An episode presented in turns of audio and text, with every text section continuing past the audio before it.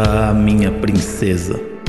Hoje eu só trabalho com um objetivo na vida: poder me aposentar nos seus braços.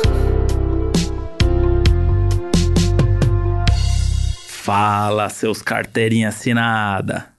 E aí, meus crachazinhos da firma? Olha aí, você tem um crachazinho da sua própria firma, da Foquinha Produções? Ô, tá faltando, mas aqui na empresa a gente não bate cartão, não. É freestyle. Aqui na empresa, você comprou a Ralph Def. Comprei a Ralph Def. Entendi. A Deus é meu funcionário. Eu sabia, eu sabia que era tudo licença. fachada. Eu tô muito feliz que a gente tá gravando esse podcast hoje, Moody. Que a gente pode se ver. Pois é, E aí, saudades, né? faz tempo, né? não, também não faz tanto Não, tempo. também não faz tempo. Faz Dormimos juntos. Uma semana que a gente não se vê só. Não, que isso, aí. Mas é, tá difícil, viu? Estamos trabalhando muito e a gente mal se vê. Agora tá. São esses momentos pequenos Ah, que fazem toda a diferença. Na verdade, esse projeto só tá continuando pra isso, pra gente poder se encontrar e se falar um pouco. É verdade. Porque em casa é complicado. O bom é que eu posso repetir agora duas roupas, um dia e usar no outro dia a mesma roupa. Por quê? Você não vai me ver durante o dia. Ai, como se realmente você pensasse nisso, né? Pô, agora eu não posso, eu tenho que. Eu sou um artista, né? Ah, tá. eu, tenho 10k. que, eu tenho que me. Quase 11. Eu, eu tenho que me vestir muito bem pra sair na rua agora, porque eu não sei quando vão pedir uma foto. Ah, é, tá muita foto na rua. E aí eu aprendi com você, né? O quê? Ah, se trocar pra ir na padaria, essas não, coisas. se trocar pra ir na padaria é mentira, eu não faço isso. Mas o André, ele tem essa, ele às vezes fica repetindo a roupa pra Ah lá, lá. encontrar pessoas. Mostrou as garras. Não, é que. Ah, gente, não é pra ir na padaria. É tipo assim, ah, você foi num rolê com uma roupa, aí no dia seguinte você vai no, me- no rolê com as mesmas pessoas com a mesma roupa. Na razão das pessoas, não. Eu, eu muito bem selecionado. Mas assim, aí não, vai, vai aparecer, ninguém. vai aparecer no seu stories de 11k com a mesma roupa todo dia. É só não mostrar a roupa. Aí que o artista ele sabe o que? O ângulo certo pra se filmar. Eu não posso falar nada, que eu tô com uma blusa hoje babada de iogurte. É, vocês não estão vendo, tem uma mancha aqui bizarra. Tava no carro, correria, correria isso, A entendeu? correria, né? Não, é sério, gente, não tem tempo. Aí tô lá tomando meu negocinho pra comer alguma coisa, se alimentar, lembrar de se alimentar. No carro, vindo pra cá, fui tomar um golinho, pegou uma lombada. Ah, São toda Paulo, babada. né? Tá aí a prefeitura ficar de olho nesses buracos aí, hein? Mas é, Que- mui- é muito irônico, porque o jogo virou, né? O jogo virou. Eu reclamava muito que Foquinha não tinha tempo no dia pra fazer nada que não fosse trabalho. E aí o jogo virou. Nossa, o André tá pior que eu. E assim, ele reclamava de mim. Ele, tipo assim, era, era uma DR que a gente tinha. Porque ele falava que, ah, tá demais. Ah, você precisa de não sei o quê. Você precisa de ajuda. Você precisa parar um pouco. Você precisa de Não, ajuda, de ajuda pra- no trabalho, né? Assim, contratar um assistente, que eu fiz isso. Contratou aí, ó. Fiz isso. Equipe FBI tá crescendo. Tá crescendo, já são 18 funcionários? ou menos? Não, calma. Ainda não sou Natália Arcuri. Mas tá vendo? ó, Eu falei um negócio que já fez um efeito. Agora você que tá fazendo comigo. Mas é, que aí o André brigava comigo toda hora. Então, tipo, coisas que eu fazia que ele reclamava, ele tá fazendo. Aí eu faço questão de jogar na cara, porque eu sou escorpiana. Não Ela deixo já- barato. E a gente falou recentemente, em algum episódio disso, né? Que você ficou o mesmo dia. Estava no Chile e em Goiânia, no mesmo dia, a gente marcou um almoço Nossa, verdade. pra poder se encontrar aí né, no meio desse, dessa, dessa turbulência, A né? gente marcou um almoço pra se encontrar. Olha o nível que chegou. Porque E rápido também, porque rápido, também era correria, tem né? voo pra pegar, gente, não é brincadeira. Não era nem um voo, era você que tinha que voltar pro trabalho, que tava no horário de almoço, que é uma horinha, né? Uma horinha de almoço. É, verdade. E nem Aí sou CLT. correndo. E nem sou CLT e cumpro essas regras aí do dia a dia. Viu? Como você é. Porque a vida é do freelancer. Essa correria por quê? Porque é a vida do freelancer. A gente tá sempre pegando um job atrás do outro com medo do mês seguinte não ter o job. Aí o que acontece? 16 job em agosto. Você fala assim, vou pegar porque em setembro não vai vir nenhum. Aí vem 12 Mas em não, você setembro. precisa saber se organizar, né? Ah, mas, mas não é tão não é fácil. assim. Aí você vai pegar 30 jobs numa, no mês. Não, não. que 30 job não dá. Tô jogando lá em cima, tô exagerando. Fazendo aqui uma hipérbole, né? Hum. Pra mostrar que às vezes vem muita coisa e tem vezes que não vem nada. Aí você fala assim, vou garantir o que tem. Certo? Uhum. E aí não vai falar que você é diferente. Não, mas Ah, eu tô tá. só analisando, porque Ah, tá. você antes brigava comigo, que é uma beleza. Agora eu sou um empresário, né? Então Ah. é isso. Temos que fechar jobs. Então. Agora nem, não, nem falo mais. André brigava comigo quando eu ficava sem almoçar, Sim. quando, sei Não, lá. almoçar eu almoço, sagrado. Não, mas você já ficou também na correria, não conseguiu almoçar. Não, posso almoçar mais tarde, mas eu vou Ah, almoçar. eu também, né? Eu como, Não. uma hora eu como. Não, mas eu nunca fiquei de sem almoçar, tipo, três da tarde eu não almocei, eu sempre almoço. Aí Mas já mandou mensagem pra mim. Ai, nossa, correria, nem almocei. Aí eu fiz, hum, Então, essa mensagem eu mandei era meio de e-mail, né, Moody? Por isso? Porra, meio dia e meia, Então, ainda- realmente. ainda não a- sei. A quantidade Por de isso. pessoas que não almoçou, realmente. Então. Não, você me mandou isso um dia à tarde. Ah, tá. Mas vamos falar dessa vida de freelancer. Porque Foquinha era carteirinha assinada. Era carteirinha assinada. Tinha crachazinho da Tinha Abril. crachazinha. Não, eu trabalhava, tra- trabalhei muito. Trabalhava, né? Agora. Não, não, trabalhava carteira assinada. É, trabalhei muito como carteira assinada, também como PJ em empresas, mas. Então tive todas as experiências, mas era carteira assinada, até que decidi largar tudo. E. Ah, uma louquinha, uma aventureira. né? Mas foi mesmo. Não sei se Foi? eu já contei essa história aqui? Aqui não. Aqui não. Vou contar então. Minha Acho é história um, de sucesso. acho que é um grande momento aí. Grande momento. Superação. Vai, Não Be- vai Betina, conta pra gente como é que você conseguiu seu primeiro milhão. Ah, muito. Foi muito esforço, né? De um dia pro outro, meu pai aplicou na minha conta. Mentira. Não, é, eu trabalhava na, na empresa, né? Redação, aquelas coisas. E aí tava muito tempo lá já, né? Tava, e tinha um emprego bom, assim, tinha um cargo bom. Eu era editora. Era um cargo super legal, era um trabalho muito incrível e tal. E era numa época que tava rolando, né, o passaralho desenfreado nas empresas de jornalismo, né? De comunicação. Era o ano muito forte do passaralho. Inclusive na redação que eu trabalhava tinha acontecido e tal. Então, tava todo mundo ali segurando seu emprego, né, forte. Só que eu já tava ali numa, num momento que não tava mais tão feliz, que Em queria fazer de outras desafios. É, queria fazer outras coisas. Eu tinha feito de tudo ali naquela, naquele lugar. E aí eu queria muito pra TV e tal, não sabia como, porque sabia que ninguém ia me tirar de lá e falar, ai, vem cá, você é ótima. E, e é muito irônico, porque eu nun- nunca quis, durante toda a faculdade de jornalismo, os empregos que eu tive, eu nunca quis fazer, fazer TV ou vídeo, eu odiava, né? Por uma necessidade, eu, eu comecei a fazer vídeo na Capricho porque não tinha como, eu tive que fazer. E aí, aos poucos, eu fui me encontrando e tal, e quando eu me encontrei no vídeo, foi, mas foi difícil. E aí, fiquei com essa vontade de ir pra TV e tal, percebi que ninguém ia me tirar de lá. E também falei, pô, é muito fechada a TV, né? Precisa de contatos, né? Não tinha André Brant na minha vida. Não tinha, né? E não que faça grande diferença agora, Não, né? Nunca fez. nunca fez. Mas, mas, tipo, não tinha contato, não tinha nada, não tinha pra onde ir. Falei, eu vou pensar num projeto e tentar vender pra TV. Pensei no projeto, fiquei lá com o projeto e tal, incrível, né? Tinha o projetinho feito ali. Tá, e agora? Aí pensei. Fa- Falei até com amigas e tal, vou jogar no YouTube. Só que a minha ideia não era ser youtuber, até nem tinha esse nome na época. Tipo, em 2014, tinha uns youtubers muito bombados. Na, e a- de mulher ainda era muito o ramo da. Era muita área da beleza que bombava. Tinha a Kéfera, que era da comédia, né? Tinha as meninas da beleza e tal.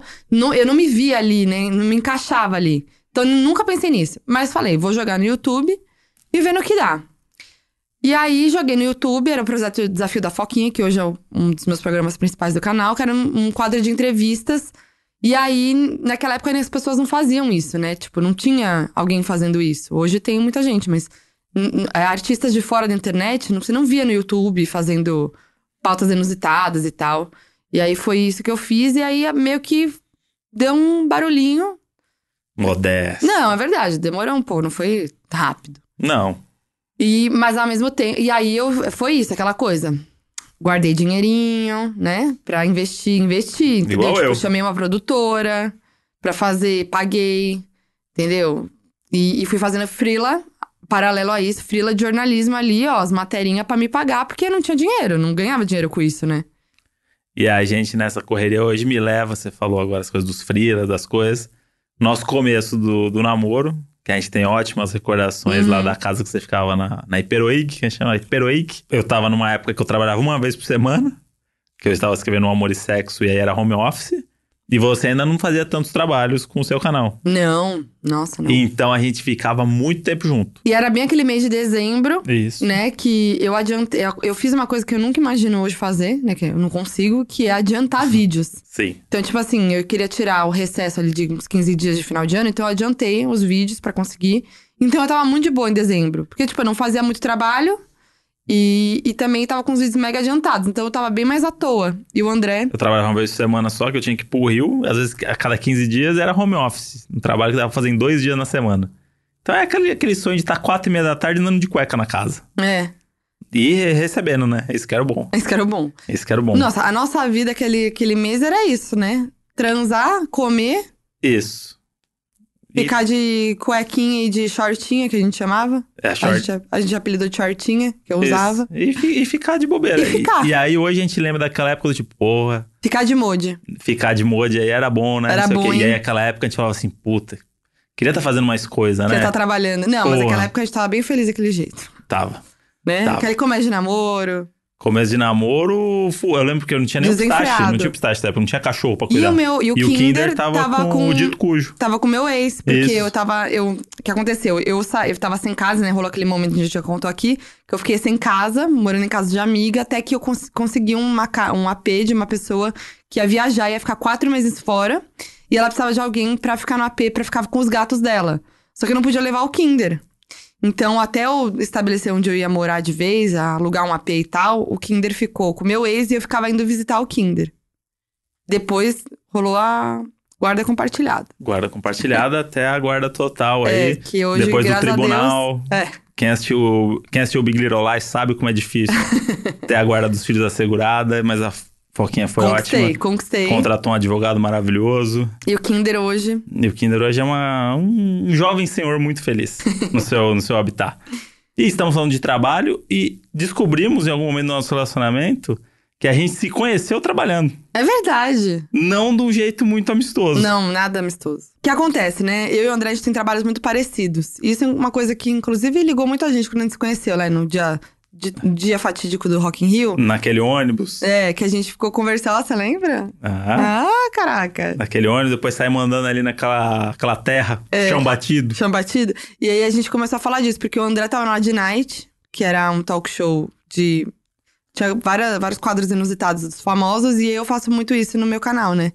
E aí a gente ficou falando disso, né? E aí bateu ali, né? E no nosso trabalho, o André trabalhava no CQC, na época, e eu trabalhava na Capricho, e a gente fazia muita entrevista com famoso. Então acontece muito uma coisa que chama junket, pra quem não sabe. Isso. Que é tipo, seja a gravadora ou a distribuidora de um filme vai lançar, vai ter um lançamento de filme ou em qualquer coisa, enfim, eles montam um set de gravação e chamam a imprensa pra gravar com os artistas pra divulgar aquele filme, aquele lançamento. E aí eles montam um negócio e beleza. E aí é isso. Teve uma vez que teve o lançamento de um filme da Sabrina Sato com o Caio Castro. Sim, é o filme, inclusive, do Stefano e do Pipo. Os diretores trabalham Olha, é comigo agora. verdade. Caraca! É, o filme é do Stefano. Mentira. É verdade. Tem que contar isso pra eles. Eu nunca contei isso pra ele. Porra. Nem Enfim. contei que eu nunca assisti o filme também, que eu só fui na entrevista. E aí, conta pra. Aí, André, conta o que você me contou, né? Como é que foi a sua experiência? Tá, vou contar o que, que aconteceu, que foi uma coisa natural do, do dia a dia ali, nada demais. A gente tinha. Geralmente eles montam uma ordem dessas entrevistas, certo? E aí a televisão tem sempre prioridade. Porque a televisão é quem manda. Ah, hoje, Tá hoje eu sou a primeira fase. Só queria falar que o jogo virou. Olha aí. E aí nesse dia tinha as entrevistas.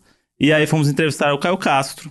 E aí tava rolando uma polêmica na época que o Caio Castro não gostava de ler e de, e de ir ao teatro. A parte do teatro eu até concordo um pouco com ele, que eu acho teatro muito chato. Mas aí o lance da leitura foi um negócio que pegou ali na classe artística. E ele falou que não gostava de ler, não gostava de ler. E aí a gente, sempre a gente levava um presentinho pro famoso ali, pra fazer aquela humor ácido, né? Ah, muito engraçado você aquecer. E aí a gente foi lá e fizemos umas perguntinhas e tal, não sei o quê. E era a Nath Graciano, repórter ainda. Muito carismática. Chegou lá e demos um livrinho de colorir pro Caio Castro. E aí a gente entregou pra ele e falou assim: Mas fica tranquilo que isso tem bastante figura, você não vai precisar ler nada e a gente vai te dar um estojinho pra você poder desenhar em casa. Aconteceu que o menino Caio Castro ficou muito puto com isso. E o que aconteceu?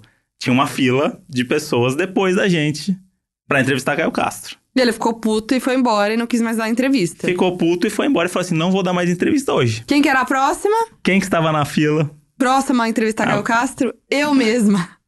E o Caio é meu amigo, hein? Ainda vi ele, tava puto, falou que não ia dar mais entrevista. E eu era a próxima e não tive entrevista esse dia. Pois é. E, Nossa.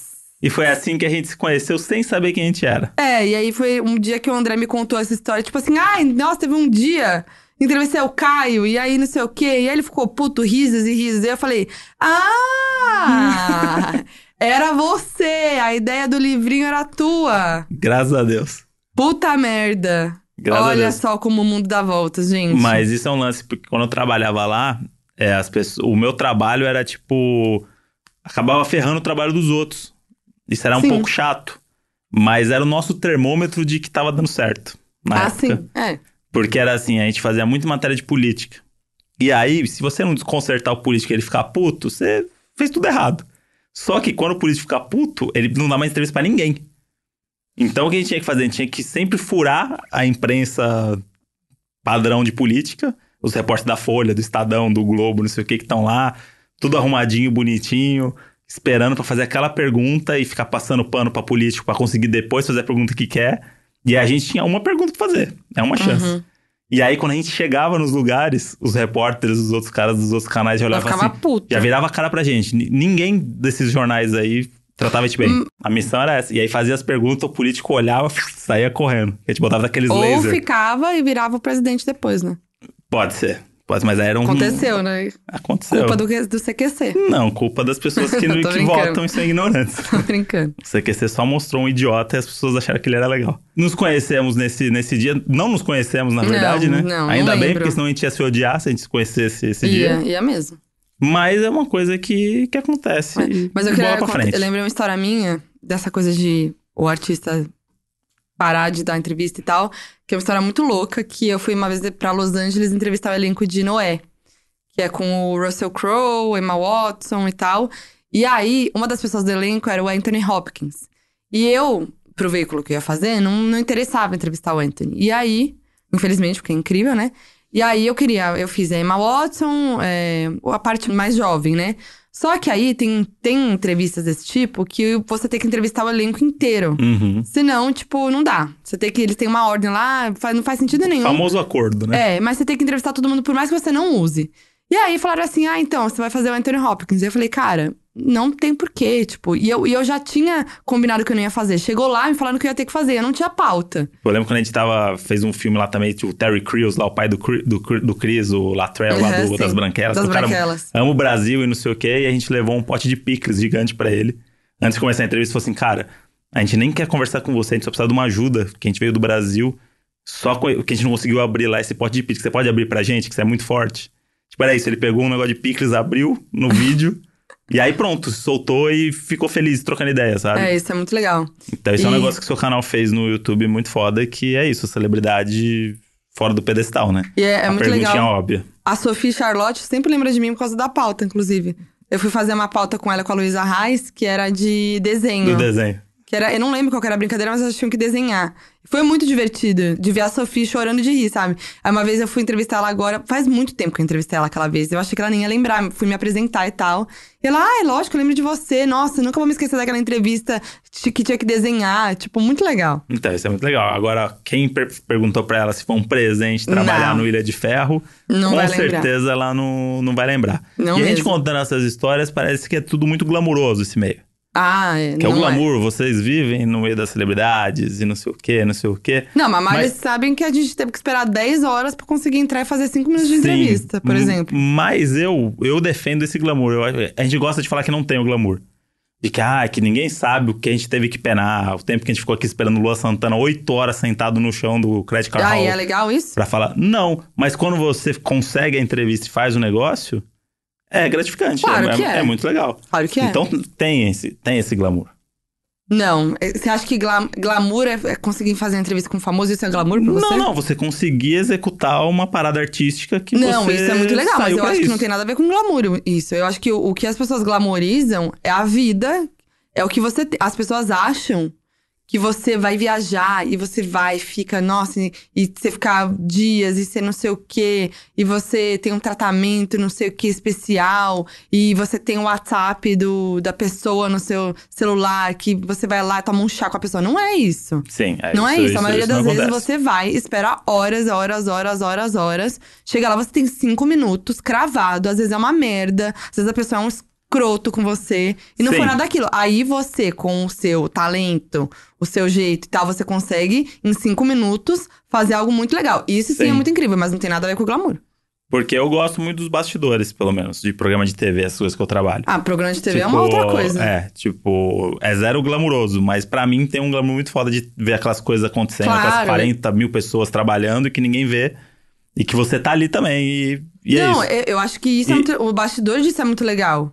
Então, mas até o próprio bastidor do, sei lá, eu já fiquei quatro horas sentado no chão do Credit Card Hall esperando o Lua Santana dar entrevista. Tipo, eu acho, eu, eu achava isso um negócio legal da profissão. Tipo, É legal, mas não é glamuroso, é isso que eu tô falando. Não, sim, talvez glamuroso não é, não, não é a palavra. Acho que tem coisas glamurosas que a gente passa, óbvio, tipo, ficar num hotel foda quando você vai entrevistar alguém, por mais que seja três dias, é muito incrível. A gente vai viajar pra uns lugares, eu vou viajar pra uns lugares que eu nunca pensei. Tipo, não que eu, eu nunca fui pra um lugar muito diferente, mas, tipo, ir viajar tanto que eu vou. é, por mais que sejam dois dias, seja muito cansativo, é Sim. muito legal. Às vezes, sei lá, já contei aqui que eu fui de primeira classe a convite de uma marca pra, pra ir encontrar Brit- Britney Spears. Isso é foda. Sim. É muito glamouroso, óbvio que é. Inclusive, Mas não é sempre, isso é uma, é uma exceção. Não é o normal da profissão de jornalista. Sim, mas tem um glamour, da, da- pelo menos de, de roteirista de talk show, de programa que tem entrevistado, que é o glamour de você lidar com o artista fora da câmera. Ah, é verdade. Porque eu sou aquela pessoa que bate no camarim e fala: Oi, tudo bem, Daniela Mercury? Podemos falar sobre rapidinho sobre o programa? E aí meio que você tá Aham. vendo a pessoa desarmada e falando coisas pra você. Inclusive, você tava falando esse negócio da viagem. É, estive com o Bruninho Deluca no, Nossa, no programa que eu tô gravando agora. momento. E aí a gente tava falando esse lance de viajar, que tipo, ele falou que ele conheceu já 51 países. Caralho. E que ele percebeu que ele não conheceu nem 20% do mundo. Que, tipo, tem muito mais, muito mais lugares e tal. E aí ele falou assim, mas conhecer, conhecer mesmo, são muito poucos, É porque isso. eu tô sempre gravando. E é isso, tipo, eu tô lá pra gravar um programa e ter- quando eu termino de gravar o programa, eu tenho que ir pra outro lugar. É, que nem- eu fui pro Chile agora, não conheci o Chile. Então, e aí é isso, quando você tá assistindo, você fala assim, caralho, o Bruno De Luca no Japão, É. e não sei o que, não sei o que, o cara tava se fudendo gravando, mas foi pro Japão. É. Então tem um certo glamour de Tem. ser pro Japão, Tem, né? sim. Então tem, tem, o- tem, o- tem os dois lados. É. Mas para chegar nessa, nessa carreira aí da, da artística e viver essas experiências, tivemos outros trabalhos, Ah, sim. certo? Certo. E, e aí eu queria falar, eu tive um trabalho que eu trabalhei numa como auxiliar administrativo número 2, Que isso? porque tem um ainda, dois, numa companhia hipotecária. Nossa senhora. Que eu trabalhei lá e não sei o que significa. Isso que eu ia perguntar, o que, que significa? É do ramo aí dos negócios, né? E? Contabilidade? Contabilidade? Hum, Não, é coisa de imóvel. Tá. É isso. É coisa de imóvel. Coisa de imóvel. É. E o que aconteceu? Eu comecei a fazer faculdade, e aí aquela coisa de arrumar um emprego pra pagar a faculdade, mas aí você começou a fazer jornalismo, então você não consegue, não tem contato ainda, embora meu pai era, fosse cinegrafista. É difícil, o meio é muito fechado, Paga mal pra network. caramba. É, paga mal pra caramba e tal, não sei o quê. E o meu avô era um podólogo de pessoas muito importantes em São Paulo. E aí o que aconteceu? Eu tava querendo arrumar um emprego, porque meu, meu pai não tinha dinheiro pra pagar minha faculdade inteira e eu precisava ajudar ele e tal, não sei o quê. Eu queria começar a trabalhar, tipo, tô na faculdade, preciso trabalhar. E sabia que eu não ia conseguir um trabalho na área tão cedo, embora tivesse meu pai trabalhando na TV e tal. E aí o meu avô era, o meu avô era podólogo, que é uma profissão aí, falando em trabalho hoje, é uma profissão aí que tem muitos poucos aí que chegaram onde meu avô chegou. Meu avô era o podólogo do- dos artistas famosos, Mas ele fazia o pé de quem? da família Barrichello. Mentira! Eu fui no casamento do Rui Barrichello com 9 anos de idade. Ah, não, Modi. Eu Como fui. assim? E queria fazer a denúncia aqui que não fui convidado pra festa. Achei Como que ia assim? só cerimônia. Só cerimônia. Ah, tem isso? Separação de convites? Tem, pelo menos naquela época tinha. Não sabia. Você, não, você só foi na cerimônia. A parte chata você foi. É, mas eu tinha 9 anos, né? Então Ah, pra mim era então. toda a parte legal. É era o. Rubinho Barrichello, ele, tinha, ele tava indo- tinha acabado de ir pra Ferrari. Caraca! E aí o que aconteceu? Meu avô cuidava do pé da família toda lá. E aí meu avô vivia na casa lá do, do sogro do, do Rubinho. E aí o meu avô frequentava a casa do sogro do Rubinho, lá, fazia o pé da galera e tal, não sei o que, ganhou, ganhou, ganhou o bonezinho da Ferrari. Fazia o pé da É, galera. pra fazer o pé da galera. E aí o meu avô lidava com gente muito importante, tipo donos de empresas, Morumbi ali, ele, todo mundo era cliente do meu avô. Ele- e aí ele começou a ser amigo, porque ele tinha cliente de 30 anos, 40 anos que ele fazia o pé da família. Porque ele começou a trabalhar no Jockey, e aí os ricos que frequentavam o Jockey. Aí quando ele, quando ele foi mandado embora do Jockey, os caras falaram assim, não, não, mas eu quero fazer o pé com o, com o seu Brant. Olha! E aí ele virou, tipo, ia na casa das pessoas fazer, as pessoas iam atrás dele. E É. aí ele criou uma clientela fodida. É por isso que seu pezinho é lindo? Nunca fez meu pé, meu avô. Ah, mentira. Nunca, É de nunca. família, então mesmo. Eu morria de medo, porque ele tinha umas máquinas, uns negócios lá, e ele era metido a ser barbeiro. Também que ele fazia lá no jogo o cabelo das pessoas. E aí eu falei, puta, meu avô fazendo meu cabelo. Nunca deixei ele fazer meu cabelo também. Hum. Mas enfim, e aí o que aconteceu? Meu avô tava sempre nessa, nessas casas das pessoas muito ricas e tal, e ele fazia parte da família dos caras. Os presentes final de ano que chegava, uns perfumes, uns negócios bizarros. E aí, tudo bem. Aí o meu avô comentou com um dos clientes dele, que eu não sei se tá vivo ainda, espero que sim, que é o doutor Anésio Abdala. Aí você fala assim, porra, Porra, não, não tem como esse cara ser pobre. Não tem como. E aí esse cara é dono dessa companhia hipotecária e de uma holding lá, que tem várias coisas que faz casa do Minha Casa Minha Vida, não sei o quê. O cara é super influente aí no, na construção. E aí o meu avô comentou que tinha um neto que tinha entrado na faculdade, não sei o quê, não sei o quê, não sei o quê. E aí ele falou, vou dar um emprego pro seu neto. Daí o dono da empresa arrumou um emprego pra mim de estagiário. E aí eu fui lá. Trabalhar nesse lugar que eu ficava pr- praticamente grampeando papel. o trabalho do auxiliar administrativo é praticamente atender telefone e grampear papel. Grampeia, grampeia, vai grampeando papel. Até seis da tarde. E aí foi esse o meu primeiro trabalho. E aí era muito foda porque eu fui indicado pelo dono da empresa. Só que pra chegar no dono da empresa, essas empresas firma, tem 18 caras na hierarquia. Sim. E tipo, eu era brother do dono da parada. E eu nem via esse cara, ele era tipo um cara que ninguém via, ele ficava no outro andar. E aí eu era meio que aquele cara, o queridinho, sabe? Que tava ali, tipo, ah, ó. E aí fode, né? Porque, tipo, ah, não, esse aqui, ó, o Abdala que botou na empresa, não sei o quê. E aí não adianta, você é sempre o cara que sem talento. Uhum. E realmente não tinha talento pra grampear Não, muitas porque a gente páginas. sabe que você não tem, não tem talento com. E morria de medo de pedir pra usar uma tesoura no escritório. Então, porque você porque não sabia. não sabe usar. Imagina grampear. E aí eu trabalhei um ano e meio lá, ganhando uma micharia também. Mas por quê? Porque meu avô queria que eu fosse empresário. Meu avô começou a andar com essa galera e falou assim: não, meu neto vai ser empresário. Ele arrumou um emprego com meu, meu outro primo na Bolsa de Valores. Ô, louco. Meu primo ficou rico na Bolsa de Olha lá, Valores. por que, que você não botou você? Não tem esse tato aí. Não tem Com- mesmo, a com- gente sabe. Com os negócios. Não, você ia dar tudo errado. E aí, esse foi o primeiro trampo mesmo, meu emprego mesmo. Porque o que eu tive lá do veterinário que eu contei no outro episódio era. Ganha aqui 100 reais e vai lá fingir que tá trabalhando, né? Porra, mas você fazia várias coisas. Não, mas era maior, moleque, né? Tipo, era Tá, mesmo- entendi. tipo, tinha 15 anos. Trabalho mesmo, foi o primeiro. Foi o primeiro que eu tinha carteira assinada e o caramba. E aí eu odiava o trabalho. Odiava. Normal. Odiava. E, o- e que eu ganhava ainda dava metade da mensalidade da, da minha faculdade, sabe? Não era um negócio Sim. que tava, puta, que Tá tesão. ajudando pra caralho. E aí o que acontecia? Eu tinha vergonha de falar pro meu avô que eu não gostava. Porque o meu avô conseguiu um emprego pra mim com o dono. E na cabeça do meu avô, eu ia chegar na diretoria dessa empresa. Porque o dono da empresa me conhece, se eu fizer tudo certinho, meu pai, se você fizer tudo certinho, não sei o que, você vai subindo. Ai, que bonitinho. E aí você vai chegar lá e vai ser, e aí fala assim, puta, eu não quero. Eu quero ser que nem meu pai que sai de câmera, com a câmera na, na chacina do, de Osasco, filmando pro Datena. Mas pensa. E aí, então, aí eu, eu poderia hoje ser um grande. Se eu tivesse ficado lá, que nem um monte de gente lá que eu vejo que tá odiando trabalhar lá, mas que vai ficar até quando der, porque quer ser diretor de alguma coisa e legal, mas é um trabalho muito chato. Pra mim era muito chato.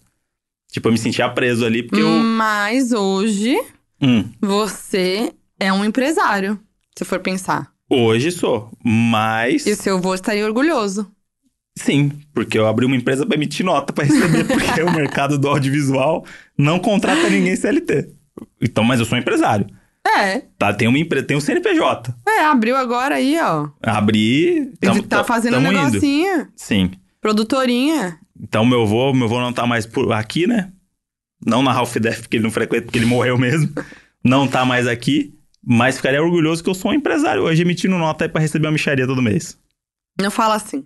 Mas você já teve algum trabalho que você viu que não era pra você, mas você teve que fazer porque você precisava trabalhar ou queria ah, trabalhar? sim. O meu primeiro estágio foi numa assessoria de imprensa de negócios. Ficar fazendo release, clipping, follow. Eu ligava pros jornalistas pra ver se eles queriam Sim. aquela pauta. E você sabe que a pauta é ruim. E aí você tem que vender a pauta pro jornalista que assessoria- cagou pra você. E aí eu fazia isso e eu não gostava daquilo. Só que foi muito importante pra mim. Porque eu fiz uma revista inteira sozinha. Que chamava Segredo do Sucesso. Olha aí. E ela existe ainda. E era tipo assim, os empresários ricos na capa. E só que, né, era uma experiência e tal. E conheci, e tinha um editor da revista, que é o Mitucci, que é um cara incrível. Tá aí bombando hoje, escrevendo livro pra caralho e tal. Aí. E ele, me, ele que me editava a revista. Só que eu era a única pessoa que escrevia, praticamente. Era eu e o Mitucci. E aí eu escrevi a revista inteira sozinha, praticamente. E ele me ajudou muito, assim. E, e eu aprendi edição de revista com ele. Porque era uma revista. Era uma revista. Então, tipo, o Sim. processo era o mesmo, apesar de ser super pequeno e tal. Então, eu nunca vou esquecer que quando eu fui pra Capricho, que aí depois eu. Bom, eu fui, trabalhei em outros lugares, né? Sites e tal, não sei o quê. Aí quando eu fui pra processo seletivo da Abril, que eu nem sei se hoje tem isso, mas, né, as empresas de comunicação. Tinha processo seletivo, né? E eu, era Agora eles têm um processo de demissão, Demissão mesmo. É, que era um processo pra ser estagiária. E assim, você fazia o processo, só no final você sabia pra onde iam te levar. Então era um processo gigantesco, você ia Uhum. passando de etapas. Aquelas coisas chatas de dinâmica em grupo e bababá, bababá, sabe? Milhões de processos. Nossa, No é. último na última etapa, eles viam seu perfil e te jogavam pra uma revista. Me jogaram pra Capricho. Aí sim eu fui fazer entrevista com o editor-chefe da revista, da Capricho. Fui, fiz, e aí eu lembro que eu falei que tinha experiência em edição de revista, segredo do Ah sucesso. lá. e isso abriu o olho dele, que ele falou: pô, ó, essa menina aí tem noção. Porque isso é importante, tá vendo? Então não foi de todo mal, sabe? Foi, foi bom pra aquele primeiro. Essas coisas, pra você aprender essas coisas básicas, a fazer contato, a conversar, não sei o quê. Foi muito chato por algumas coisas, porque assim, era, era, uma, era um lugar predominantemente de heteronormativo Sim. Branco escroto, entendeu? Então, assim, era- foi bem complicado, assim, era, era um ambiente de negócios, então eu tinha Pior que ir pra ambiente. evento, que só tinha empresário escroto, eu era muito assediada, tipo assim, coisas escrotas, assim, do tipo, de ter um, um cliente que falava que só queria falar se fosse comigo, sabe? E, tipo... Sim, e você sabe que não é pela sua eu fosse- competência. é, queria que eu fosse pro evento. Então eu ficava muito mal, porque assim. Eu não, Sim. né? Não, não queria estar lá por causa disso, entendeu? Não, enfim. Mas foi bom por um lado. Mas é muito bom esse negócio de você ter aprendido com um trabalho que você odiava, porque tem uma roteirista, Neil Scovell, que eu tô lendo o livro lá, Ah, é. que ela fala das regras do meio de trabalho dos roteiristas e tal. Que é tipo, nunca diga não pra um trabalho. Sim. Porque esse trabalho vai te levar pra um outro trabalho. Exatamente isso. E é muito isso, porque já fiz coisas que eu me arrependo, mas conheci uma pessoa lá dentro. Nossa. F- Foi assim, o meu filme. Meu filme É? só surgiu porque eu fiz um projeto que não é o meu projeto da minha vida, é um projeto que saiu totalmente fora do que eu esperava e do que eu queria. Tive muitos problemas com isso. Mas uma pessoa que eu conheci lá dentro que reconheceu o meu trabalho e me chamou pra escrever um filme. E aí depois eu fiz outra coisa que um outro cara que apareceu depois apareceu e falou assim: pô, eu tenho um outro negócio, não sei, não sei o quê. É. Aí até você chegar no negócio que você quer.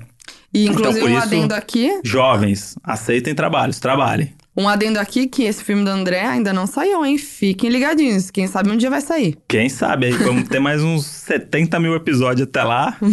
Mas, Mas é bom. E tem participação minha. Tem- Nossa, sendo você mesma. Sendo Olha eu que foda. mesmo. Olha que lindo. Vai estar no IMDB Foquinha sendo Foquinha. Ai, que emoção. Nossa, maravilhoso. Mas eu já apareci nas telas, nas Já. telonas. Já fiz uma participação no filme do Detetives do Prédio Azul. Esse é o segundo que saiu recentemente esse ano aí. Eu fiz uma participação como uma bruxa youtuber, de cabelo É. rosa e tudo, gente. Como é que a bruxinha falava? É... Olha aí. Eu falava, olá, internacionais! E mostrava um, um- uma invenção lá, mas não vou falar. Assiste o, E, o e filme. tem o filme aí pra você procurar. Então vamos assistir o filme e dar print, tirar foto da tela e mandar lá no Instagram do Donos. Isso, pra me valorizar Que a, como gente, atriz. que a gente vai imprimir e mandar autografado pra casa de vocês. O que, que você Não achou dessa ideia? Boa? Não, Péssima ideia. péssima ideia. Eu, lem- eu lembrei uma coisa que eu não tinha pensado e é uma revelação que eu acho que eu nunca fiz. Ixi, Que tem a ver com. lá vem. Que tem pessoas que talvez ouçam aqui que trabalharam comigo e não sabem disso. A história da, da companhia hipotecária, a Cobanza. Eu saí de lá, não foi porque eu quis, no final das contas. Foi porque eu tinha uma professora na faculdade que trabalhava na Record. E ela era professora de jornalismo esportivo, que era a área que eu queria seguir. E aí, eu era o apresentador, eu, no, eu gostava de ficar na frente das câmeras na época da faculdade. Hoje eu não gosto. E aí, eu apresentava os negócios e tal, e abri um processo para estagiário da Record no esporte. E ela era editora-chefe do esporte da Record. E aí ela me indicou. Fui para um processo seletivo. Chegou eu e um menino na final. E aí, me ligaram um dia. Aí fui lá, fiz provinha, prova psicotécnica, não sei o quê.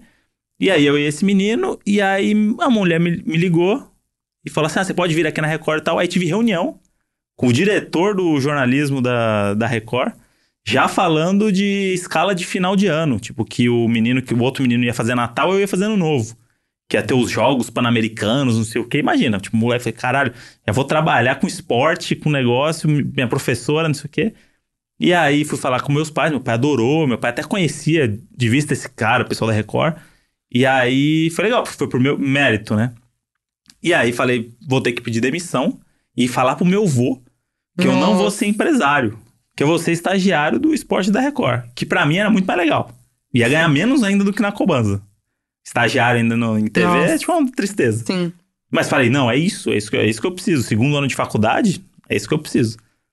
E aí, falei com meu avô, meu avô meio que virou a cara, falou, não, mas tudo bem se você gosta, não sei o quê. Beleza. E aí falei com meus pais, cheguei na Cobanza, fui na sala do tal doutor Anésio Abdala, pedi demissão, doutor Anésio Abdala, agradeci, falei que foi muito gratificante, aprendi muita coisa, obrigado pela oportunidade, espero encontrar ele outro dia, mais pra frente, não sei o quê, não sei, desejei sorte, não sei, aquele papo, né? De hashtag gratidão. Hum. Pedi demissão, me despedi de todo mundo. Todo mundo, Caramba, André, que foda. Você, pô, você vai trabalhar na Record. Pô, você vai se dar bem pra caramba, que legal, não sei o quê, não sei, o quê, não sei o quê. Pedi demissão. Falei, pronto. Tô livre, agora eu vou ser jornalista esportivo. Na próxima Copa do Mundo eu vou estar abraçando o Galvão Bueno. Aí você começa a criar na tua cabeça quem Claro. você vai ser nos Uhum. próximos anos. Próxima Olimpíada, não sei o quê. Desci o prédio. Desci no elevador, tava saindo pra ir pegar o busão pra ir pra faculdade. Toca o telefone. Uma mulher do RH da Record. Hum. Falando assim: Oi, André, tudo bem? É, eu liguei pra te avisar que infelizmente você não passou no processo é, Nossa. pra estagiário da Record. Não sei o que, não sei o que. Aí eu falei assim: não, deve ter algum engano. Eu tive uma reunião já com o chefe do esporte. Aí ela falou assim: é, nossa, é estranho, porque só passou uma pessoa que é não sei quem e você não passou. Aí eu falei: não, mas não tem. Ela falou assim: você não passou. Aí aquela hora eu, tava- tinha, eu olhei pro prédio de volta. Falei assim: puta, acabei de pedir demissão. Fudeu. Aí. E não dava pra voltar? Hã? Eu voltaria. Então, calma. Aí eu falei, eu preciso entender o que aconteceu. Aí eu tava indo pra faculdade, aí mandei mensagem pra. Nem sei se dava na mensagem, mas eu falei com a... dessa época e acho que dava na mensagem, né? Um torpedão? Um torpedão, é um torpedão. Aí mandei pra minha professora, ela, não, não sei o que aconteceu, não sei o que, não sei o que. Aí esse diretor, filha da puta aí, nunca me respondeu. Nossa, Nunca, nunca me respondeu. As pessoas lá de dentro que eu falei, que eu fechei a escala, não me responderam, não falaram comigo. O que, que será que aconteceu? Não falaram comigo. E aí falei com o meu pai. Meu pai tentou falar com gente lá na Record pra entender não sei o que, ninguém sabia dizer o que aconteceu. Não estava, tinha pedido demissão, não fui pra Record. E aí fiquei tão decepcionado que eu falei assim: não vou falar que eu não fui pra Record. Falei pra minha mãe e meu pai, falei assim: eu não vou voltar pra Cobanza, eu precisava me livrar de lá. Alguma coisa boa tem nisso. E pro pessoal da Cobanza, se eu encontrar, eu vou falar que eu tô na Record. Eles não têm como eles saberem. Que louco. Não vou falar que eu, porra, pedi demissão. Não vou passar e- por essa humilhação. Não vou passar por essa. E aí parece que atraía, porque eu comecei a encontrar pessoas da Cobanza durante seis meses. Porque eu fiquei uns seis meses sem trampo, né? Ai, meu Deus. Tipo, só estudando Sim. e tentando achar outra coisa. Até que eu achei o da Quatro Cabeças, que é onde até hoje eu trabalho, indo e voltando e tal.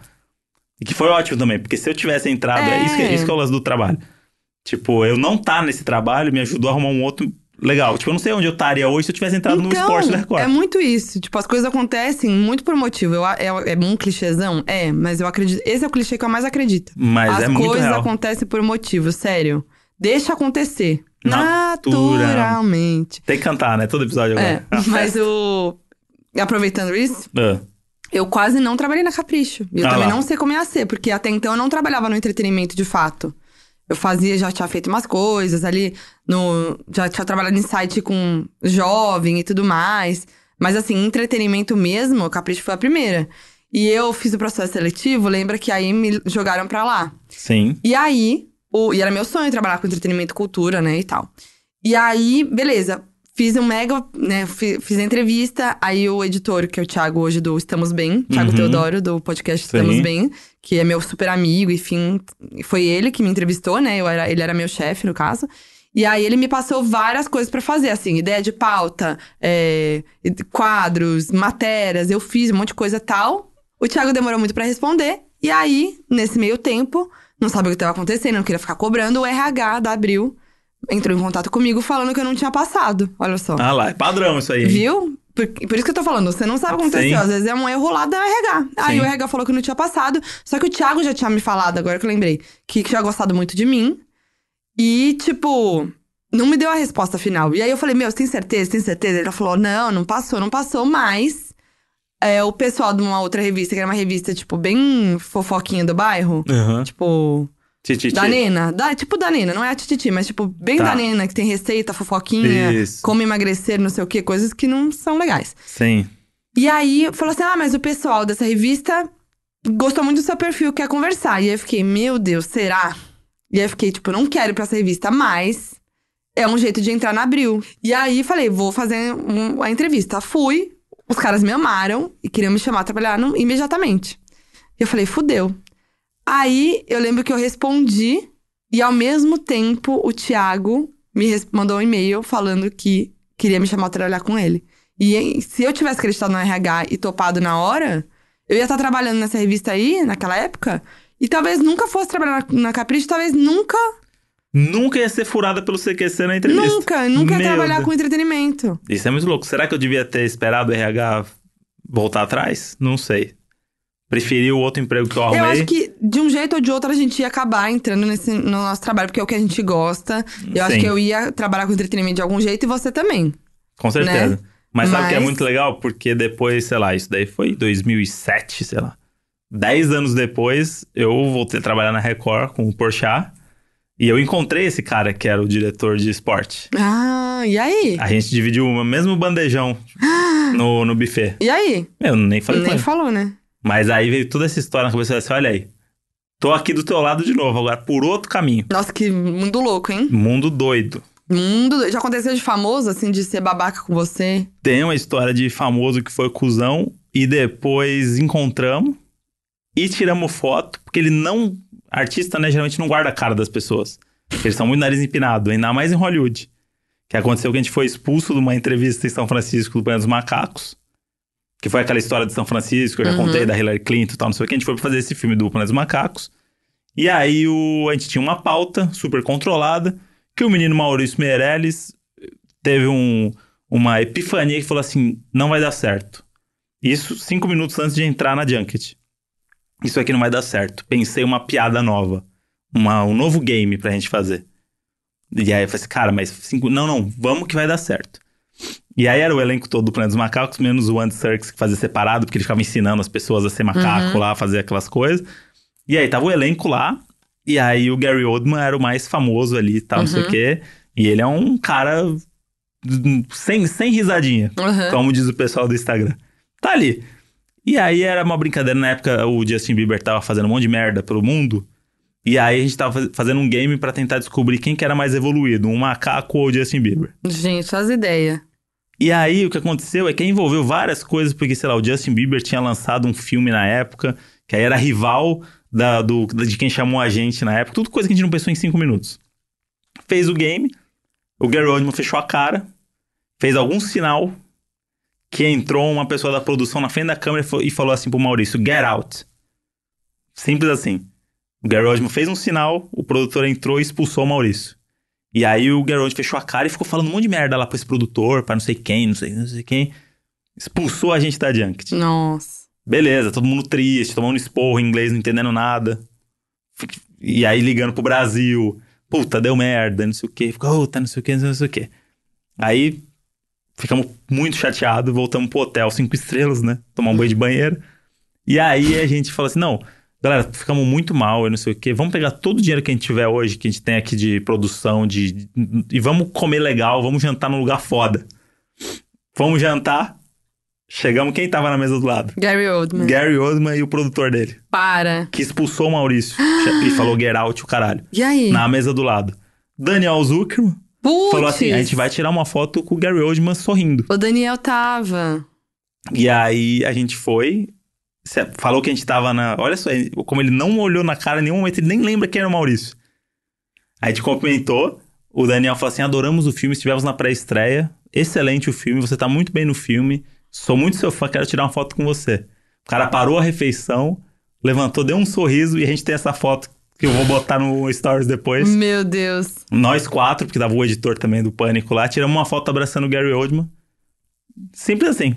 O cara não lembrava, foi escrotão e no dia seguinte. Caraca. Dia seguinte, não, à noite do mesmo dia, foi um anjo com a gente, porque não Olha lembrava quem só. era. Olha só. Não confie em famosos. Pois é, eu já fui esnobada também e hoje a pessoa pede pra gravar comigo no então, canal. isso é muito bom. O mundo dá voltas. O mundo dá voltas, O mundo dá gente. voltas. É isso. E dá tantas voltas que eu lembro que a gente, na época, hiperoig, deitadinho, na cama, de shortinho e Aham. cueca, que a gente falava... é, Eu lembro que a gente tava até falando... Tipo, fazendo coisa de trabalho até, assim, na cama, não sei. É, E aí a gente falava que tinha um sonho é. de estar juntos, assim, trabalhando com projetos nossos. É desse verdade. jeito. É verdade. E aí o mundo girou, fomos morar juntos e vivemos esse momento de juntinho, deitado na cama, pensando em ideias e falando até de projetos juntos, que esse podcast é um projeto Sim. junto. E temos Tem- mais temos projetos. mais aí que estão aí no mercado. Olha. Você fica de olho aí que tá rolando. né? Projetos, porque aí o André a gente se ajuda muito e a gente faz coisa juntos, inclusive. O André é meu roteirista favorito, né? Óbvio. E você é a minha jornalista, youtuber e, e- e- rainha do entretenimento da minha vida. Ah, que lindo. E E- é- mas a gente. É isso, o André me dá muita ideia no meu trabalho, né? Na minha em pauta. Eu também ajudo ele. E a gente fez projetos juntos mesmo, que a gente mandou aí pro mercado. Sim. Mas a gente, tem, a gente pensa muito parecido e a nossa cabeça não desliga porque a gente trabalha com ideias e coisas o tempo todo. 24 e aí- horas. E eu tô lembrando de ontem que estava fazendo uma berinjela ali, a Nossa. moda do chefe. Nossa. E de repente eu saí correndo na cozinha porque eu tive uma ideia. Não, o André, do nada. A gente tava na cozinha lá, cortando a berinjela. A De berinjela repente ele- moda, né, do chefe ali, É. né? Bem. O segredinho do chefe. É. Do nada, ele larga tudo e sai correndo pro computador. E eu fiz, tá acontecendo? E a ideia não tinha nada a ver Daí com ele- berinjela nem com cozinha. É, ele, tive uma ideia pro programa de amanhã. E eu, meu Deus, qual que é a ideia? Porque eu achei que tinha a ver, né? Mas não tinha nada a ver mesmo. Não, porque eu. É isso, eu tava cozinhando com a cabeça em outro lugar. É igual você. Que E tá ali faço- fazendo seu, seu negocinho ali, e aí você começa a falar sozinho, eu acho que você tá falando comigo. Daí às vezes você pensa um negócio, e aí você fica fazendo suspense, não me conta logo o que é. E um momentinho, conta um momentinho suspense da Modi, como é que é? Mas é que às vezes eu tô. vejo uma coisa na. Sei lá, chegou uma mensagem, alguma coisa que deu errado, ou sei lá, e eu tenho uma reação natural, né? Eu faço, "Ah, meu Deus. Meu Deus, não Tipo, acredito. fudeu. Ou, E aí, e meu Deus eu, do céu. E aí eu fico, o que aconteceu, Modi? Aí ela fala assim, E aí fico quieta. Aí fico quieta vendo o celular. pera, só um minuto. Aí começa. Aí faz, porra. O André... tá, tá tudo bem. Só um minuto, já, já, já te conto. E aí o André apelidou. Como que é o apelidinho? É a Hitchcock dos jobzinhos. Deu merda no job, ela não fala qual é a Hitchcock. merda. Ela faz um Hitchcock. suspense ali, bicho. que Você vai descobrir daqui 40 minutos. E aí ele fica puto comigo por causa disso. E às vezes não é um negócio tão. tão, tão mirabolante. Não, às vezes é só uma coisa que é uma reação que eu tive. E mas é que eu custava tenho que, falar na eu tenho hora. que, respo- tenho que fazer, Mas, sei lá. É. Modi, é, não aceitaram essa frase. Aí você fica, "Ah!" Não.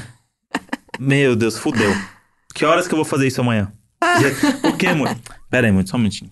Preciso falar com você. Aí começa. Aí pronto. Eu tenho, eu tenho meus momentos, eu tenho os momentos de ansiedade. Mas isso é muito bom. Eu tenho aí os momentos de ansiedade também. tem, tem uns picos, né? É, mas isso aí é foda. Eu tenho, é ansiedade, coisa séria. Que é isso. O André me ajuda, André me ajuda. Muita coisa encavalando, muito jobzinho. Muita coisa na cabeça.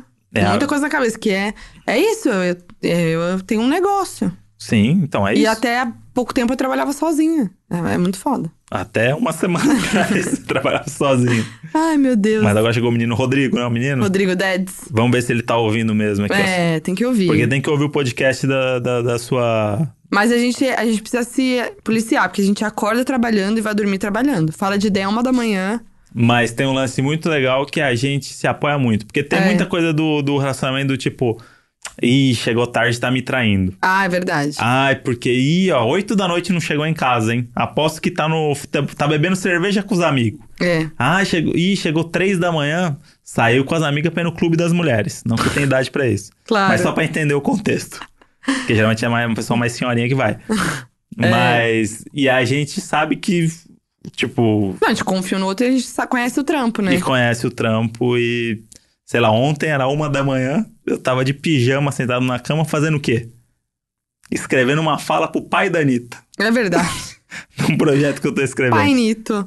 O seu Mauro. É, nossa vida é essa. E é isso. E aí o outro tem que entender, porque no outro dia vai ser ela que vai estar uma da manhã É sentada lá, de pijama, tendo que ter a ideia da pergunta que ela vai fazer pro Shawn Mendes. Mas é isso, e a gente se ajuda muito, cara. É, é muito bom E isso. é- E, tipo, ter também essa coisa de entender e, e- e tentar não deixar o relacionamento, ferrar o relacionamento por causa Sim. disso. Então, tipo, também a gente tenta ter o nosso momento, a gente vai comer, a gente Sim. tenta não ficar mexendo no celular. Sim. É, tipo, tenta, ah, hoje vamos jantar em algum lugar pra, tipo, poder conversar e, Sim. e espairecer, e sair de casa, não sei o quê. Ou tipo, ah, no momento que a gente vai dormir junto, é um momento especial, porque a gente tá ali, é um momento que a gente fala um pouquinho, se abraça, não sei o quê. Sim. Então, ter esses, tipo, marcar o almoço. É engraçado, mas é verdade, é bom. E às vezes fazer o próprio trabalho o seu momento pra gente estar junto. É. Tipo, ah, Tra- vamos falar, trabalho tipo que assim, você fecha, que eu vou junto, sei lá, o de Los Angeles lá, eu comprei a passagem pra ir É. com você pra gente passar uma semana. Isso. Ou tipo, Então é você- que isso foi muito legal, mas, por exemplo, sei lá, eu tô precisando, vou ter que. Só vou ter uma da manhã, sei lá, meia-noite pra pensar numa pauta. Aí o André fala, pô, eu penso com você, a gente fica junto. Ou a gente vamos, vamos jantar e a gente fala sobre sua pauta. Sim, não, isso é ótimo, porque tem que entender o trabalho do outro. É. Isso daí é um. Senão vai dar merda, porque o ser humano vive pra trabalhar. É. Não vive pra te amar. Entendeu? É. O ser humano ele tem que pagar a conta. Ele não, não vive de amor. Então ele pode te amar, mas ele precisa trabalhar. E tem gente que gosta muito do trabalho, tem gente que até não gosta do trabalho, mas tem que Mas trabalhar. tem que trabalhar. Trabalhar é um negócio universal. tem Senão que você não entender. trabalha, você tá fudido. E também. E aí que- a pessoa tem que saber que ela não é a dona do mundo ali, é o centro das atenções e que, pô, você tem que incentivar ali o trabalho do outro, porque quanto mais feliz a pessoa estiver no trabalho, mais. É, esqueci a palavra, ela vai estar mais feliz no, no relacionamento. E aí, queria entrar nesse lance do, do meu ex-namoro. Hum, Que a minha ex-namorada era bióloga marinha. Hum. E trabalhava no Hospital das Clínicas, no centro de pesquisa, fazendo doutorado. Ô, louco. E aí você imagina que não entende nada do, do mundo do audiovisual. Uhum. E era, tipo, desgastante, porque a pessoa que acorda às 5 da manhã e 8 da noite tá dormindo. E é, e é isso. E, e o rolê geralmente é com os biólogos, Nossa. que é um pessoal que não tem nada a ver com o meu pessoal. É. E aí é o pessoal que se assusta com o audiovisual. Uhum. O audiovisual é assustador. É mesmo. Pra quem tá dentro, assim é normal. Pra quem tá de fora, é um pouco assustador. Porque se segunda-feira você terminou uma gravação e decidiu que vai tomar cerveja todo mundo, vai ter 40 pessoas num boteco tomando cerveja e alguns não vão chegar amanhã porque deram PT. E tudo bem. É, e tudo bem. Tudo é bem, isso. vai, vai chegar depois, alguém vai fazer o trampo, não sei o quê. E a vida é essa. É todo mundo... É energia, 100%, alegria e festa. E aí começou a dar muita merda no relacionamento por causa disso. Porque, sei lá... Ah, vai ter uma cerveja terça-noite na casa de não sei quem. Ah, Putz, mas terça-noite? Assim, é, mas... mas vocês não trabalham amanhã? Trabalha. A gente vai Me- mesmo assim. Trabalha meio-dia, meio-dia a gravação amanhã, sabe? Tipo, e aí a pessoa não faz muita questão. E aí eu tive que começar a ir nos rolês do outro lado. E aí você fala assim, puta, bicho, as pessoas não. não- é outro ritmo, sabe? Uhum. E aí, mas tudo bem. Se- é, se- mas tem que ir. mas tem que ir. Só que aí quando um vai e o outro não vai, aí você vai pega- pegando birra. Uhum. Porque você fala assim, ah, beleza, com meus amigos então. é, meus amigos é tudo louco, então. Os seus são certinhos. Só que eu não quero os caras certinhos. Não quero a galera certinha. E aí começa a dar merda, é um negócio muito besta. Porque É. o relacionamento tava ótimo. É. O problema era isso, tipo, ah, quarta-feira, nove da noite, você ainda tá trabalhando? Assim, porra, tô. É isso. Infelizmente tô. Não, não bati o cartão às cinco e meia do laboratório e fui pra casa. Mas isso é um dos motivos que meu um relacionamento meu acabou, porque, tipo, a pessoa não me acompanhava e não, não era. Então, tipo, assim, tem muito evento, né, no nosso trabalho, muito evento, muito evento. Então, e aí é, é festa, e é evento com bebida, evento com. Que parece que às vezes é uma, só uma festa, mas é um trabalho. Você tá lá trabalhando, tá num, fazendo network, enfim, é importante. E aí a pessoa não quer, não quer. E no meu caso, que a pessoa não, não fazia questão. Então, tipo assim, não, a- não era companheira, entendeu? Então, tipo assim, não ia só pra acompanhar. Tipo, não quero ir, não vou. Sim. Então aca- acabou que eu tava mais sozinha do que namorando. Tipo, sabe? Eu, eu- as pessoas nem sabiam que eu tava namorando porque eu não andava com o meu namorado. Sim. A pessoa nunca É, tava comigo. Nunca tava comigo. Então era uma era tipo uma pessoa muito mais tranquila que não abria mão de fazer o que não queria pra estar junto, pra agradar e Sim, pra querer sim. estar junto. Porque tipo é isso assim, tipo, você não quer ir no lugar, mas você quer estar com a pessoa, então você vai. Sim. Isso acontece muito com a gente. A gente é muito companheiro, tipo, pô, tem um rolê muito zoado, vamos aí. Aí esses dias mesmo teve, eu não lembro o que, que era, alguma coisa que era chata que eu tinha que ir, não precisamos falar o que é. era uma coisa chata que eu, que eu tinha que ir e eu falei, aí eu falei pra você, você quer Ah, ficar? sei. Falei, você quer ficar? Pode ficar, eu vou lá e volto. Você falou, não, eu não vou deixar você ir sozinha nisso. E tipo, Não, não, muito- ainda falei. Você não vai passar frio lá fora sozinho. É, você não vai passar. E aí você falou, você não vai passar por isso sozinha. E isso é muito legal, cara. Isso é, e, tipo, isso é uma das coisas mais incríveis do nosso e relacionamento. lá foi muito legal, inclusive, Foi muito legal. esse rolê. É, mas tipo, é isso, entendeu? É você abrir mão e você tá com a pessoa e, e tipo assim, vai ser uma bosta? Vai, mas a gente tá junto, então tá legal. Sim, é. Isso é sempre foi com a faz gente, parte, né? é, faz parte do, do processo. E aí, é, inclusive, esse meu relacionamento aí acabou de um jeito trágico, né? Como? Esse é o famoso relacionamento. Que ela terminou comigo no dia do meu aniversário. Putz, No dia do meu aniversário. que triste. Que tava todo mundo do audiovisual. Então, talvez tenha sido o estopim pra ela. Acho E eu nem foi. sei o que aconteceu. Mas como? Ela falou, falou do nada? Não sei, já tava nesse, nesse processo do tipo. Eu tinha feito uma piada de uma bactéria que tinha sido descoberta, e aí ela ficou puta, porque você sabe que esse é meu trabalho, né? Isso aí é uma das coisas mais importantes que aconteceram na humanidade nos últimos mil anos. E aí eu falei assim, putz, desculpa, mas é que realmente acho engraçado. E aí, enfim, o senso de humor não tava batendo tanto. E aí, e aí, quando eu tive esse problema por causa da bactéria que foi descoberta lá, eu falei assim, puta, bicho, que foda. Imagina se eu estivesse no bar com o pessoal da biologia, eu ia tomar um cacete. Ia. Ou não, porque o pessoal era muito, muito tranquilo, me dá paz. Mas aí o que aconteceu? Eu tava indo pra esse caminho do tipo, somos de mundos diferentes, então, tipo, quando tá junto se dá bem, mas sempre tinha faísca e coisa assim. E eu sempre muito cínico, muito tipo, porra, é só uma piada, sabe? Tipo, se você não. Vai ficar bravo ficando uma piada com uma bactéria. Só que pra ela, a bactéria é um negócio muito importante. Sim. E aí ficou puta e tal, não sei, o quê. Foi indo, foi indo. E aí chegou um, um dia do meu aniversário. E aí foi na casa dos meus pais, lá em Interlagos. Churrasco no fundo da casa, não sei o quê, não sei o quê. E eram poucas pessoas, inclusive. Era o pessoal mais da faculdade. Amanda Ramalho. Amanda Ramalho presenciou esse evento, inclusive. O pessoal que tava lá, que era da faculdade, e um pessoalzinho que eu já tava conhecendo e tal. Mas sei lá, tinha 15 pessoas no seu aniversário. E aí, tamo lá, começamos. Aí o amigo meu levou as bebidas loucas lá, começou a fazer caipirinha com meu pai. E aí começou a virar o. Virar o pagodão do Zeca Pagodinho. A casa do Zeca Pagodinho. Litrão de cerveja. E aí, sabe quando a pessoa fica com a cara meio amarrada, assim, que Ah. não quer interagir? E aí é seu aniversário, e aí você tá mal feliz, aí você tá interagindo. Eu nem bebia essa época, hein? Ainda não bebia. Olha. E aí tava lá interagindo, e todo mundo brincando. Meu avô, podólogo, gritando. Fazendo o pé da galera. Fazendo pé da galera de graça. que nem as festas hoje em As dia. festas das Que tem permutas. barbeiro. Hum. E aí, acontecendo tudo isso, tal, não sei o que, cara amarrada, cara amarrada, cara amarrada. Aí minha mãe já começou a ficar. Conhece minha mãe, né? Ah, sua mãe, Minha mãe sabe, não tem papas puta. na língua. Não, já começou a ficar puta. Já me chamou no canto e falou assim: André, tá todo mundo vendo que ela tá. Essa cara de cu aí. É, todo mundo vendo que ela tá com essa cara de cu aí. O que, que, que você fez? O que aconteceu? Eu falei, então, não fiz nada, tá tudo beleza. Eu achei que tá tudo ok, tá não sei o que. Aí acabou, a pessoa começou a ir embora. E aí eu tinha que levar ela em casa depois. Que era em Santo André.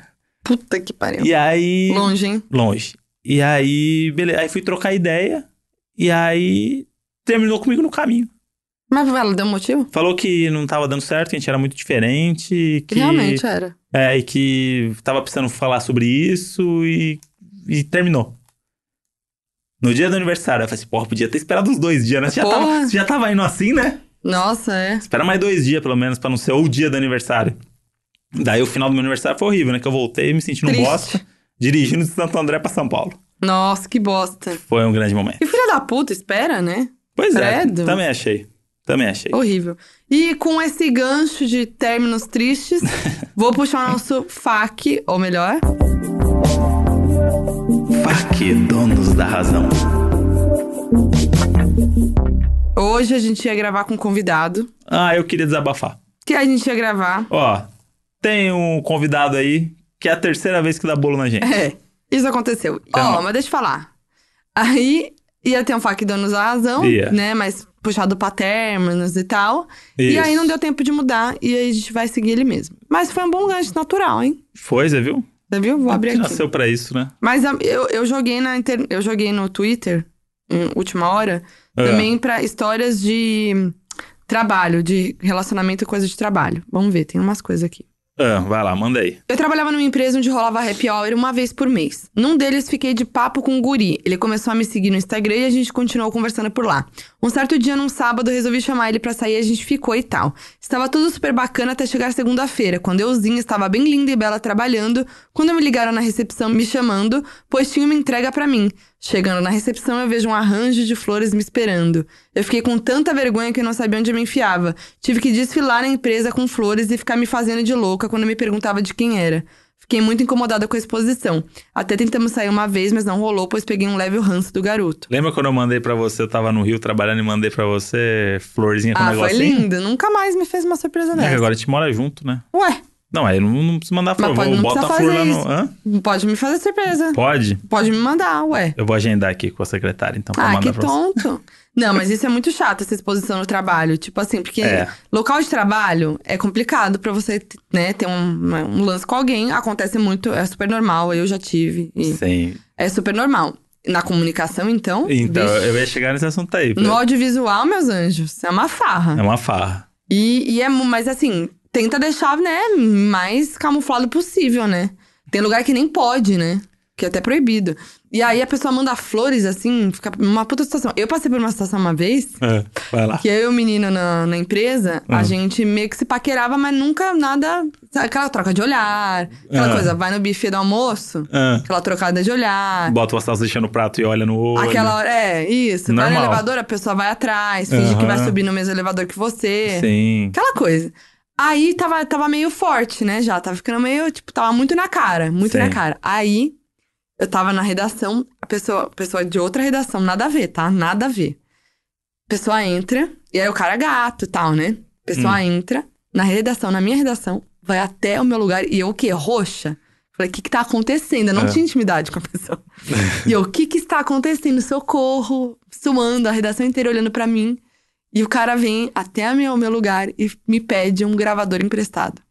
Olha aí. Não, gente. Eu fiquei, eu não sabia o que fazer, eu fiquei desesperada. Aí eu me entreguei. Depois disso, eu fiquei muito mal, porque não consegui olhar pro menino. Porque eu fiquei mal, eu fiquei tipo, o que, que ele tá fazendo aqui? Eu fiquei desesperada. E ele era uma pessoa meio. Invasiva? É, não, é invasiva, mas é uma pessoa que. Atitude. Tipo, é, mas é que é muito, assim, sabe? Tipo, É, a olhada impõe. dele era muito, impõe. tipo, tava na cara que ele tava olhando pra mim, sabe? No, no, no refeitório. Sabe esse tipo de coisa? Não era Aham. sutil, ele não era sutil. Entendi. E aí, quando ele chegou na redação, eu falei, fudeu, fudeu, fudeu. E aí ele me pediu um gravador. Foi muito na cara que não era isso, tipo, sei lá porque ele fez isso. Entendi. Eu não sei porque ele fez isso. Você, Faz aprove- outra é, coisa. você aproveitou desse, desse flerte pra deixar uma impressão na tua cabeça Nossa, aí. mas foi muito horrível. É e aí psicológico, foi psicológico. foi horrível. E eu passei por uma outra situação horrível É. no, no trabalho. A, uma... a sua vida é a temporada do The Office, né? Não. Vamos lá. Chegou no, no- no negócio da baia do trabalho, agora tem história pra Não, caralho. mas, ixi, mas eu tenho. A Ah gente lá. pode fazer outra Ah, só agora, disso. Steve Carell, agora até bater Ah, palma. meu Deus. não, tem uma história. Tem essa história que é muito constrangedora que tem, um- tinha uma academia na empresa onde a gente trabalhava. Aham. Você vivia né, no emprego, né? Vivia. É, isso eu odeio. Aí, e era essa coisa, esse estilo de vida, e eu amava essa época. E as pessoas que trabalhavam lá também amavam esse estilo. E aí era aquela coisa, ia pra academia, aí você via a pessoa que trabalhava na, na- no financeiro Sim, com a roupinha jogging, sim. fazendo um Não- não supino, precisa, né? gritando, Não tomando precisa, um né? whey. Tipo, pra É. quê? Hoje eu tenho, eu quero me matar de pensar nisso. Tipo Sim. assim, não imagina. E aí, teve uma época, toda vez que eu pegava minha ficha da, da musculação, tinha um post-it pra mim, uma pessoa misteriosa. E era sempre uma coisa, adorei você de trança hoje. E- Nossa, quando você chegou no refeitório. você- E assim, era horrível. Tipo, era um assédio, né? Se for ver. Sim. E eu fiquei muito mal. Depois descobri quem era e tal. Mas, tipo, eu fiquei muito mal. Porque, mano, eu não queria ir pra academia mais, E era sabe? do trabalho lá do é, seu é, trabalho. porque só, era, só podia ser do trabalho. Só, podia, só Era- gente de trabalho que Só era do- era uma academia dentro da empresa Entendi. pra funcionário. Eu fico puto com esses negócios. E aí, tipo, é isso. A pessoa me deixava um post-it todo dia, que eu pegava minha ficha e eu muito constrangida.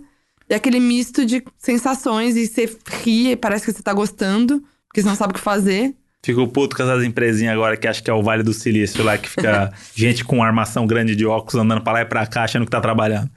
Que você vai lá, chega lá na sala, tem que tem uma mesa de ping-pong. Eles querem mostrar que o ambiente de trabalho é muito legal. Nossa. Gente, trabalho não é pra ser legal. Que se for legal, você não entrega o trabalho. mesa de ping-pong, é, ping-pong não é legal jogar em lugar nenhum. Menos ainda no seu trabalho. Eu tava trabalhando num lugar, fiz lá um job, que do meio-dia às duas é liberado ping-pong e pimbolim. Puta que pariu. Duas horas que a pessoa tem pra almoçar e ficar jogando essa porra. E é isso, as pessoas ficam. Pra quê? Só que você, tá traba você tava trabalhando. Eu tava trabalhando, porque do meio-dia às duas, pra mim, eu costumava, costumava trabalhar. Comia e queria trabalhar. Aí você tinha que esperar as pessoas pararem de jogar ping-pong. E aí é o jovem, né? Os adultos devem ser tudo dono de startup, tudo milionário. Quem sou eu para ir lá questionar? Nossa. E aí não, não tem que deixar o ambiente de trabalho divertido. Porque o que, que faz a pessoa trabalhar é ela ter dívida, ter conta pra pagar. Vai, Não. falar de... Mas não é, não é ter, ter diversão, tipo, ai, nossa, acordei muito. Nossa, hoje eu vou jogar ping-pong na empresa. Não, é só pra dar uma distraída. Eu Não- entendo também, não, mas não assim. pode. Não pode. Mas é, concordo não pode você. criar esse ambiente no trabalho. O trabalho tem que ser o quê? Tem que ter o chefe te humilhando pra você aprender. Tem que ter o chefe lá que vai gritar pra você falar que você é um bosta.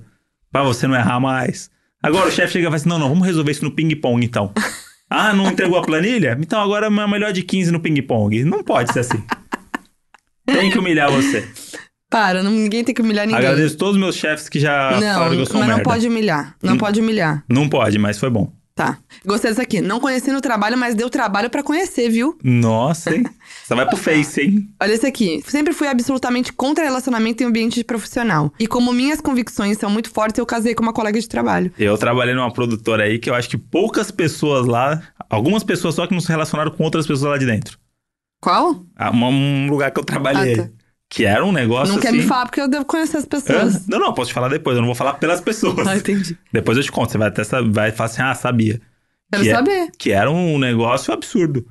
E aí era festa toda semana, e se você não fosse na festa, você perdia as novidades. Ah, é que, no- verdade, que na segunda-feira tinha casal novo na área. É verdade. Você fala assim, caralho, bicho, mas esse, esse, esse cara tava com. é, Não era com a, com a assistente de direção que, que eles namoravam? Ah, não, separou. Agora é com a estagiária. Ah, então beleza, só pra eu saber pra não cometer nenhuma gafe, né? Muito bom.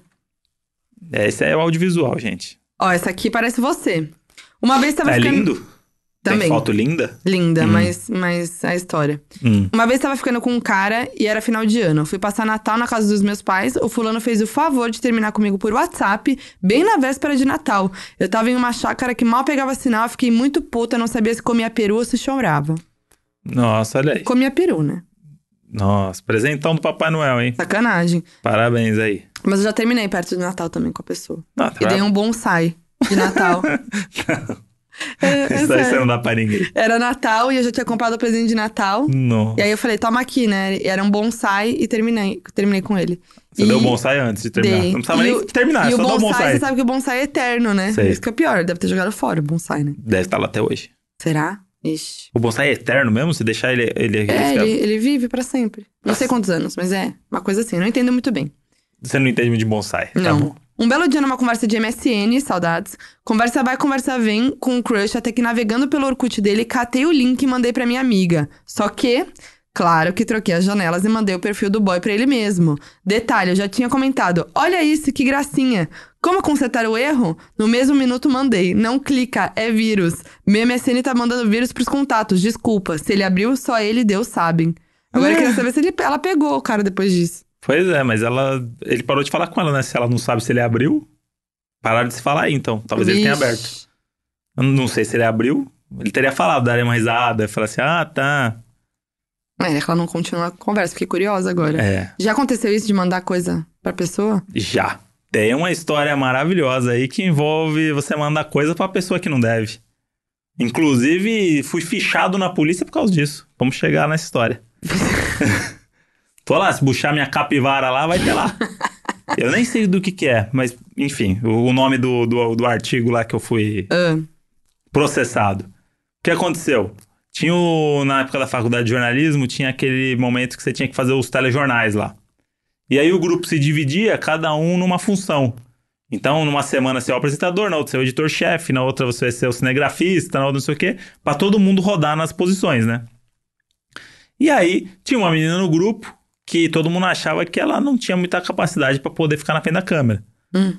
E eu era uma das pessoas que falava, gente, a gente precisa tirar nota, a gente precisa passar de ano.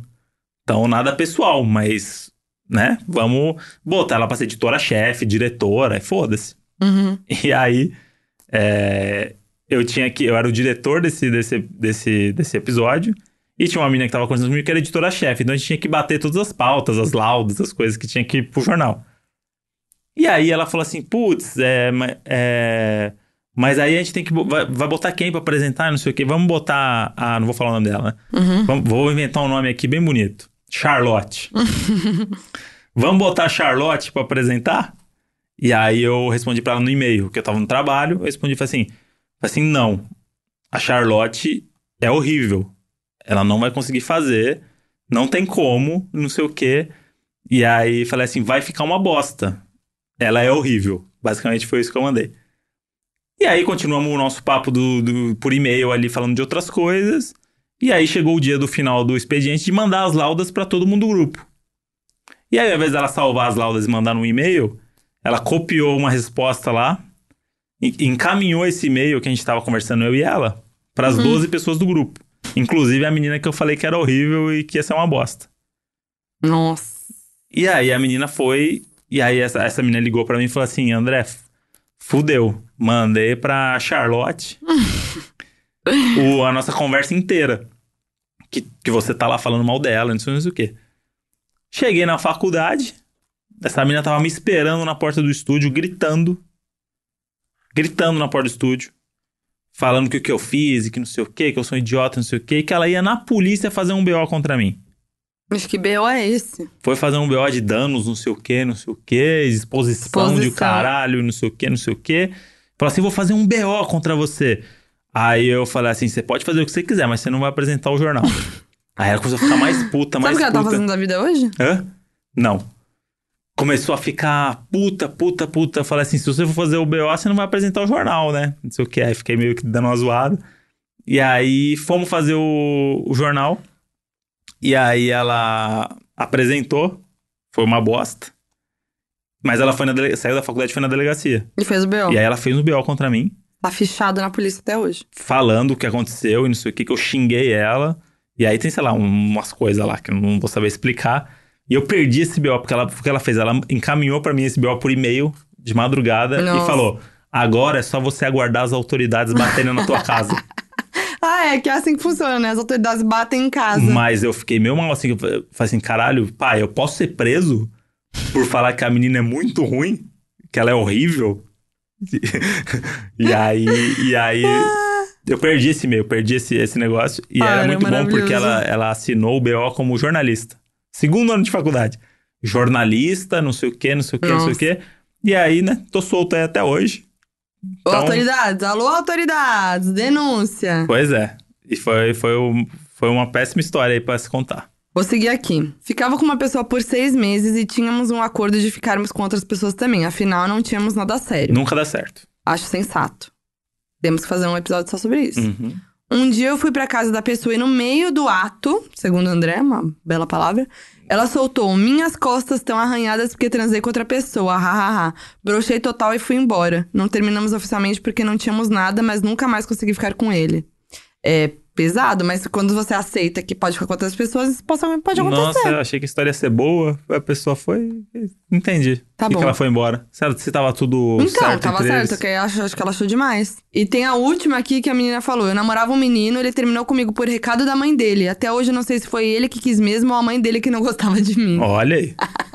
Boa tática. Muito envolvimento. Mas é tenso essa coisa aí de.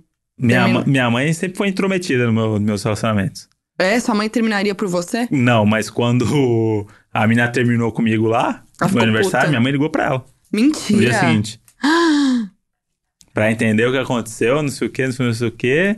E aí ela me ligou de volta e falou assim: Ah, André, parte pra outra mesmo, viu? Acho que é melhor pra você. Gente, será que ela faria isso comigo? Dá, ela te ama, ela vai, Ela vai ficar do puta meu com- lado, Vai ficar né? puta comigo. É verdade, mas. Nunca mais eu vou na casa dela. Mas a gente não, eu não vejo a gente terminando, sabia? É o único relacionamento da minha vida que Ah, eu não bom, vejo, que eu não imagino isso acontecendo. Porque não vai acontecer. Não vai, não. Não vai mas, acontecer. Mas eu não consigo imaginar. É de verdade. Sim, eu também não consigo. Não tem como. Não. E aí também tem o outro. A gente não vai conseguir fazer os podcasts, né? Então Ah, é, tem que continuar. tem que continuar, né? Donos da razão, tem Temos que continuar. razão eternamente. Eterno, até A- velhinhos. Até o episódio mil. Ah, até velhinho. Até velhinhos. Participação dos filhos. Isso. Ah, Do convidado que falhou hoje. caralho. Que aí, quem sabe, daqui 50 Supera, anos. amor, não vou supera, esperar, não vou supera. esperar. Não vou esperar. Supera. Porque hoje a gente tá falando o quê? Hoje o nosso episódio é sobre, sobre trabalho. Trabalho é o quê? Comprometimento. Verdade. Quem que se compromete tem que fazer o que se comprometeu. É verdade. Tá bom? E não foi jogando ping-pong que eu aprendi isso, não. Não mesmo. Foi no mercado de trabalho, na dureza do dia a dia. Ficaram muitas lições nesse episódio de hoje, Isso. né? E é isso aí. Muitas. Vamos que a gente tem que trabalhar. Temos que trabalhar, mas ó, semana que vem a gente se encontra de novo pra, pra se ver, hein? É isso aí. Tá? Terça-feira, tamo junto. Aqui, Donos da Razão. Acompanha a gente nas redes sociais. Arroba Donos da Razão Podcast no Instagram, Donos da Razão Pod no Twitter, Foquinha em todas as redes sociais. André Brant no Twitter e Brant André no Instagram. E qual que vai ser o Exposed da semana? Não teve. Não A teve? gente vai, vai descobrir. A gente vai descobrir, né? Vai, fica de olho. Fiquem de olho. É nóis. Um grande beijo. Beijo. Tchau, tchau. half daff.